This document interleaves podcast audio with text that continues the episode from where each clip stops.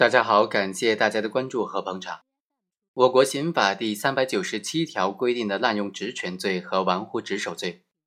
国家机关工作人员滥用职权或者玩忽职守，导致公共财产、国家和人民的利益遭受重大损失的，就构成滥用职权罪或者是玩忽职守罪。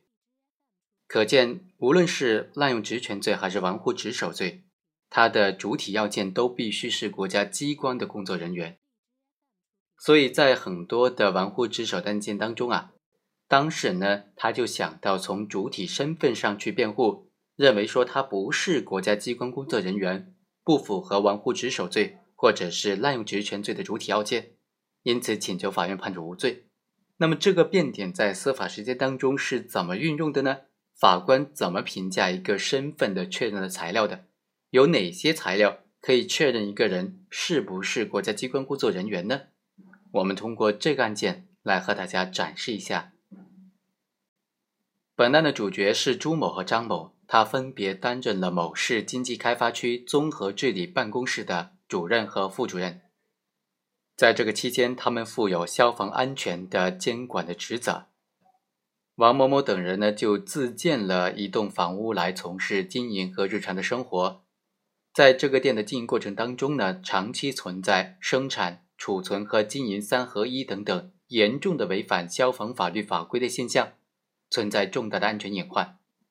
但是，作为负有消防管理职责的朱某和张某等人，在消防安全检查过程当中，一直都没有能够对以上问题进行查处和纠正。后来呢，这栋房屋就发生了大火，导致了多人伤亡的这种严重的后果。公诉机关就指控朱某和张某的行为构成玩忽职守罪。朱某就当庭辩解称，他只是工人的身份，而不是国家机关工作人员。起火的原因是电动车起火，而电动车在充电过程呢是一个动态的过程，检查人员很难发现这种行为。而且朱某辩称他自己不具有消防安全的监管职责。综合办公室平时在辖区内的消防工作，也做了大量的宣传和组织培训工作。本次火灾的发生呢，纯属电动车充电引起的意外事件，不属于安全生产事故，所以朱某认为他不构成玩忽职守罪。他的辩护人也提出，公诉机关并没有提供证据能够证明朱某具有国家机关工作人员的身份，或者代表国家机关工作人员从事公务。另外，朱某在这个火灾发生的时候，虽然担任了这个办公室的主任，然而综合办公室呢是否具有消防安全监管的职责的法定职权，其实并不清楚。而且朱某个人呢也没有法定的消防安全监管的职责，所以请求法院判处他无罪。法院经过审理就认为，在案的干部情况登记表、办事处任免文件以及其他的相关情况说明。被告人的供述，或者是相关的证人证言，都能够证明两个被告人就是这个办事处综合办公室的工作人员。